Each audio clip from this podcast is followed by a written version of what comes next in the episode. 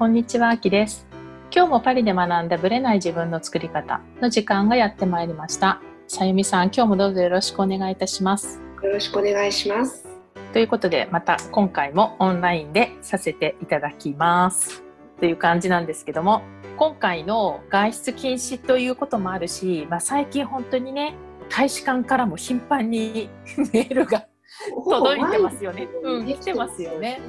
うん、だからまあフランスがなんか正式に発表するとまあ多分あの日本語でもっていうことで日本大使館からこういつも連絡が来るっていう感じだと思うので、まあ、そういう意味では情報がアップデートいつもされててありがたいんですけれども、まあ、今回やっぱり、えー、と外出禁止になることで3月の終わりからねとうとう JAL と ANA も飛ばなくなるというか急便っていうのかな。ないですよ。ですよね。だですよね。アキさんは4月に日本にはい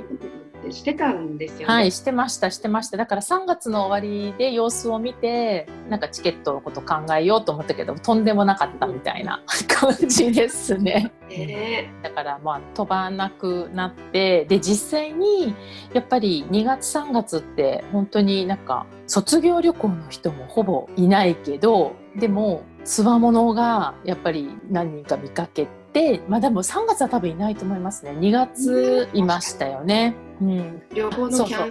キャンセル変更が、うん、そうなんですそうなんですだからそういう人たちがまあちょっと来るっていうか、まあ、卒業旅行してるけどほとんどの方はまあ大体キャンセルになり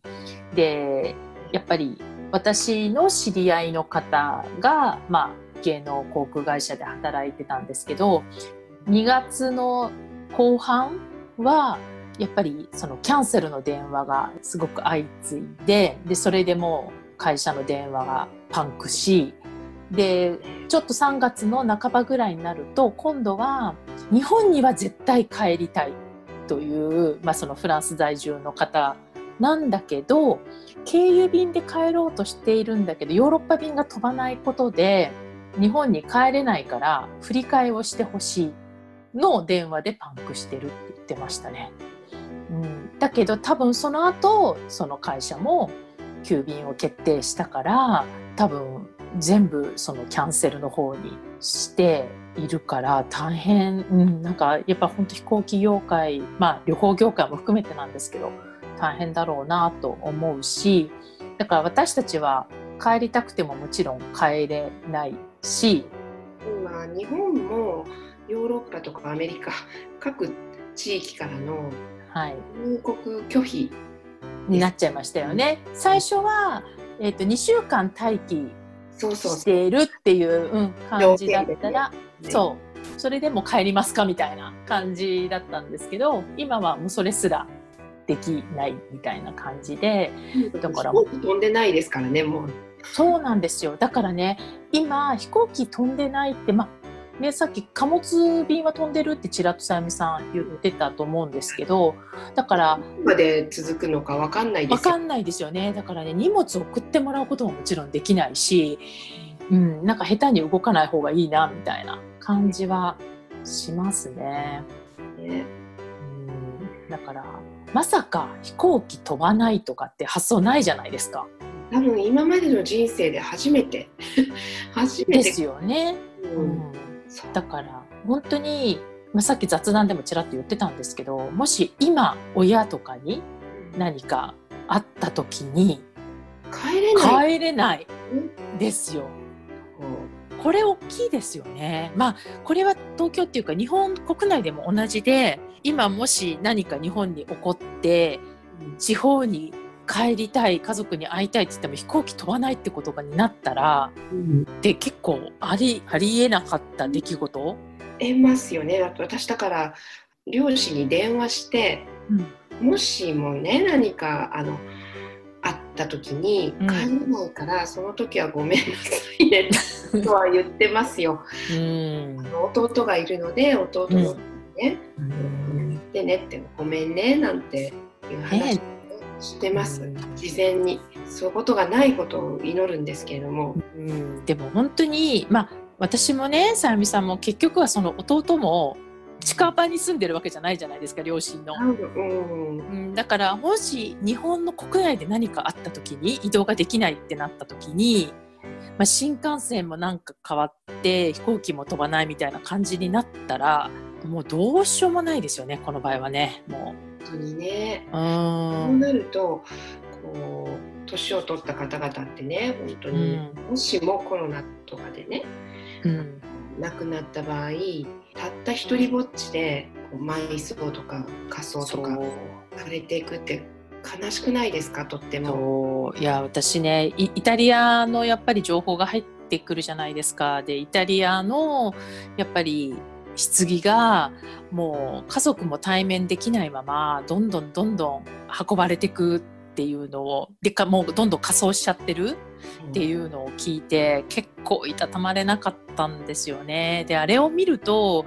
やっぱりまあ、私なんかはちょっともしこれが日本で起こって知らない間に 両親が仮装されてるとか家族にねなんかもう死に目に会えないとかなんかそういうことになったらいやもうで本人たちは外出禁止だし結構もうどうにもできないみたいな気持ちにはなりますよねやっぱりね。うんそういうことを時々ね考えてしまいますね。うん、うん、だからそういう意味では本当に予防で済まされるんであればもう本当に外出禁止なんてあもう本当になんていうのもう大したことないっていうか。あのそれぐらいだったら、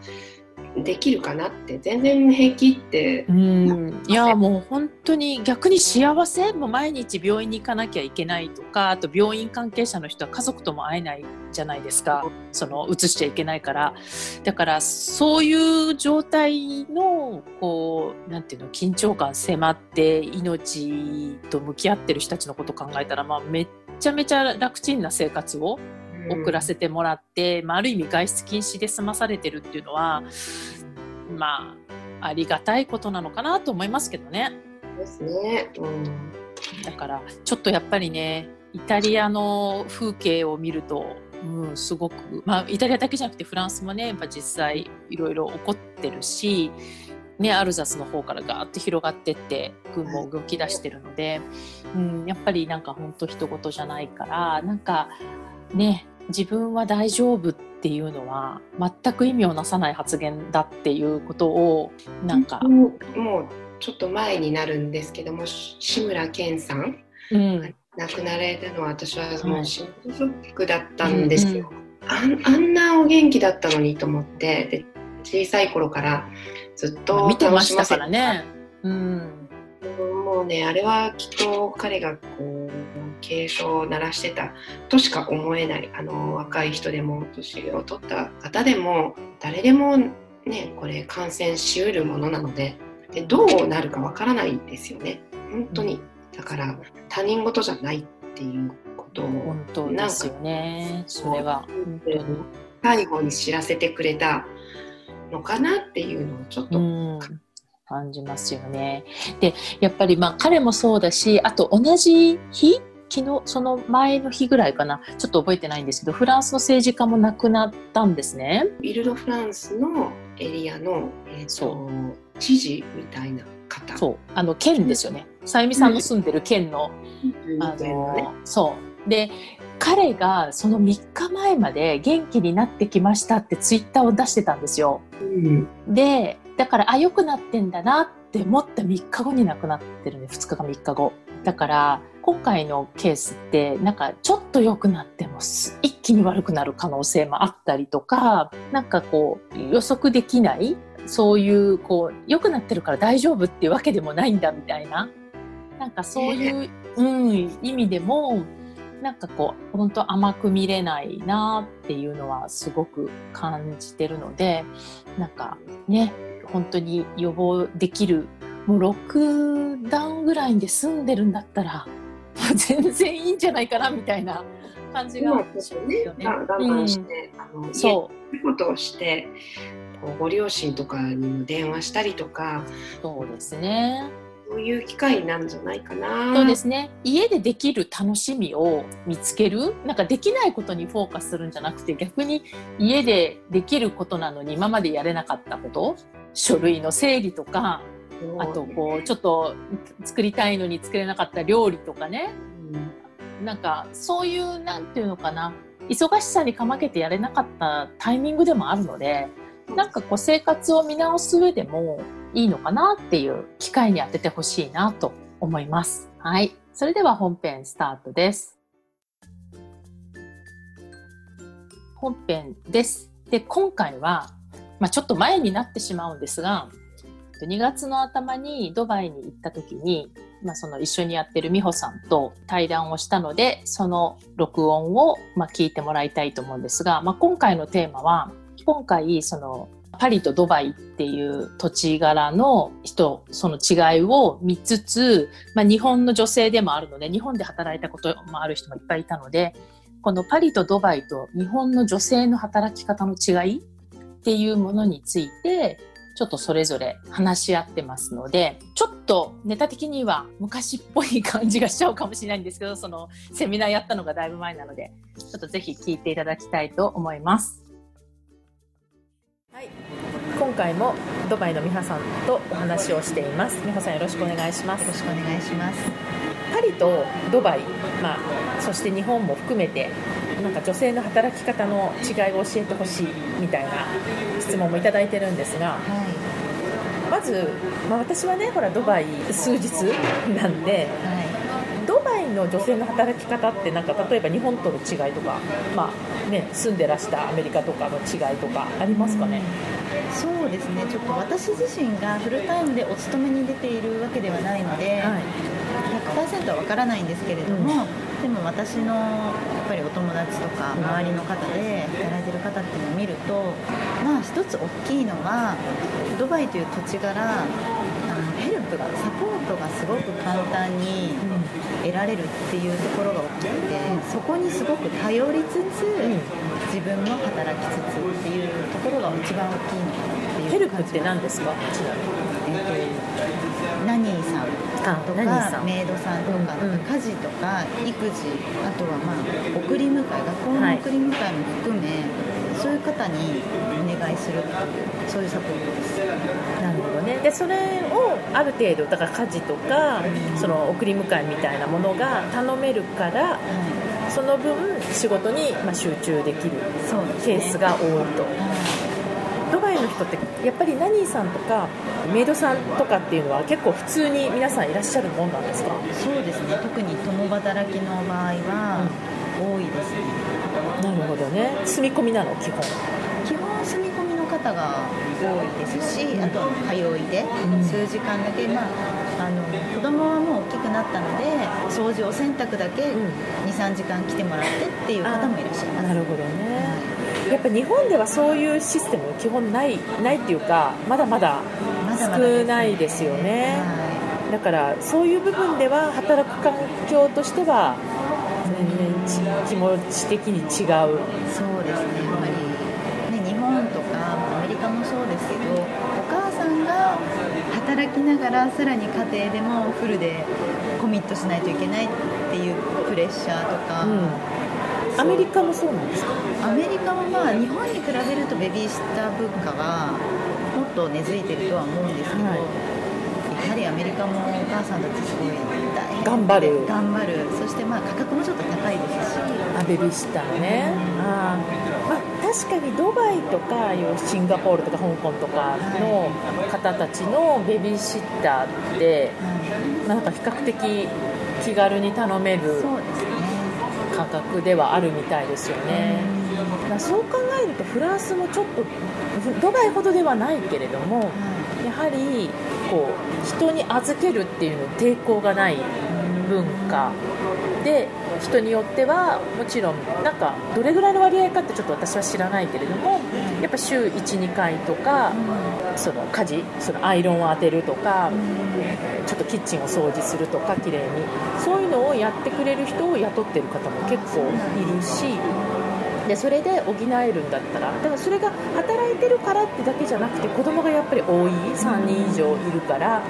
っぱり掃除に手が回らないからそこの部分をサポートしてもらうっていう人も結構、うん、いるのであとはやっぱり子供の送り迎えに行ってもらわないとその時間までには絶対帰ってこれないっていう人たちがお迎えの時間だけ頼んでお家に戻るまでの時間ベビーシッターっていうかそういうあの面倒を見てくれてるっていう人も私は、うん、他のヨーロッパのイメージから言うと結構フランスは抵抗がないような気がする。そうなんです。ねその心理的抵抗っていうのも少ないです、その預けたらかわいそう。とかないと思う。ないん。ですね、あの昨日もたまたま他の方ともお話してたけれどもフランスって大人文化なんですよ。はい。昔ポッドキャストであのインタビューした方もおっしゃってたけれどもやっぱり大人の領域に子供が入っちゃいけない。で子供中心には考えないから大人に入れない領域の人たちはお家で留守番。だから子供を置いて夫婦でお呼ばれされて出かけるってことも多いしだから子供なしでっていう大人だけのディナーっていうのもあるしもちろんあの子供がいても大丈夫よっていう場合はそのお子そのうちにお子さんがいるいて同じぐらいだから遊ぶっていう場合はもちろんあるけれども結構2人で呼ばれるっていうケースが多いのでもう必然的に預けるっていう、うん、母さんそんなの分からない。ごめんなさい。お母さん信仰はそこまでないかもしれない。それはやっぱり日本はかなり強いのかもしれないですね。あとそのお母さんだからできることももちろんあるし、まあそれはもちろんその通りなんだけどでも、まあ、ちょっと前で言うとフランスってやっぱり母乳の人ってそこまで多くなかったんですよ。で私本当に1人目産んだ時あの母親学級に行って母乳に興味がある人ってみんな手を挙げるんだけど母乳が怖いっていう人がいっぱいいたのね。なぜかというとてかやったことがないからなぜかというと彼女のお母さんたちもやってたことがないから。そうなんで母乳で行きますみたいなノリの人は私とアフリカ系のママさんだったのね。だ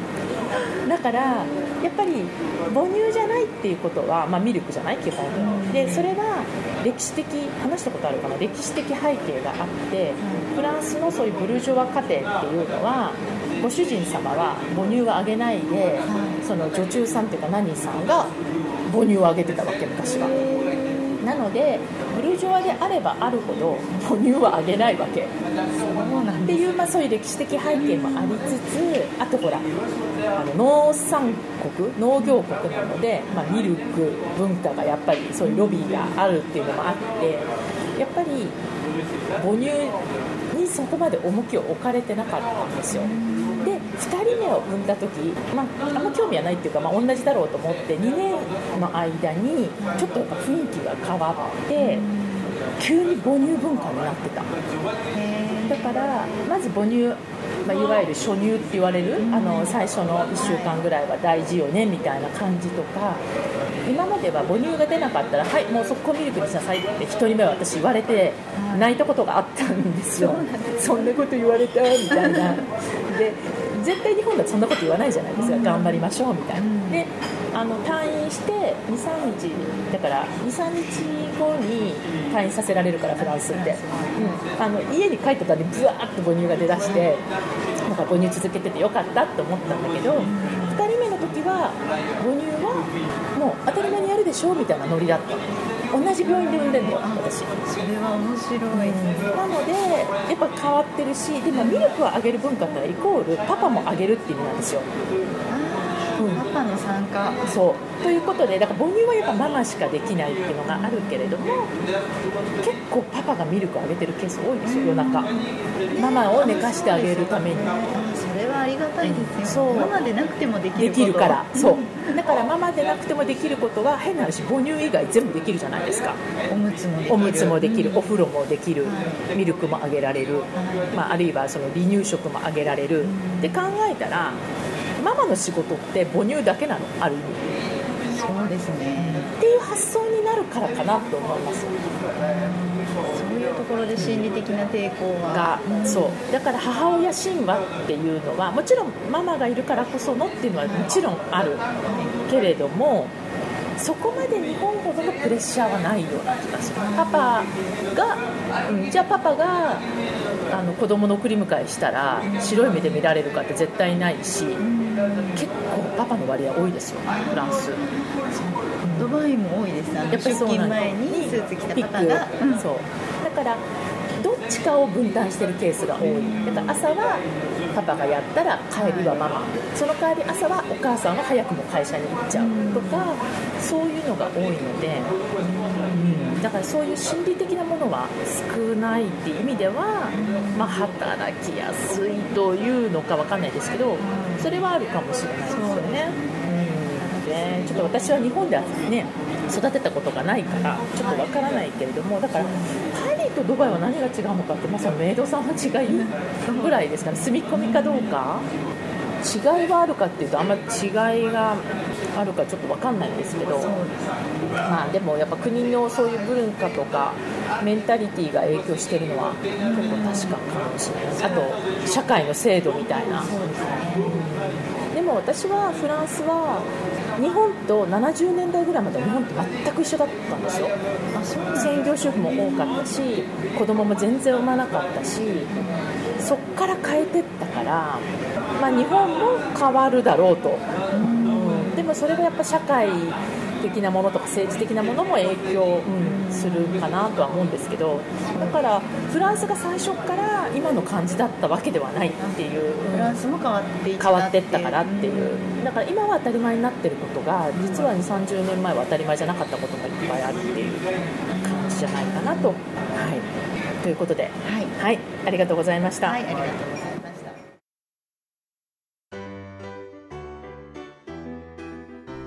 この番組は毎週金曜日をめどにお届けしています。確実にお届けするための方法として iTunes や Podcast のアプリの購読ボタンを押せば自動的に配信されますのでぜひ購読するのボタンを押してください。また皆様からの質問や感想をお待ちしています。オフィシャルサイトはパリプロジェクトで検索していただきお問い合わせから質問や感想をぜひ送ってください。オフィシャルサイトから LINE アットやメールレターで有益な情報をお届けしているのでこちらもぜひ登録してくださいね。また次回もパリで学んだブレない自分の作り方をお楽しみに。秋でした。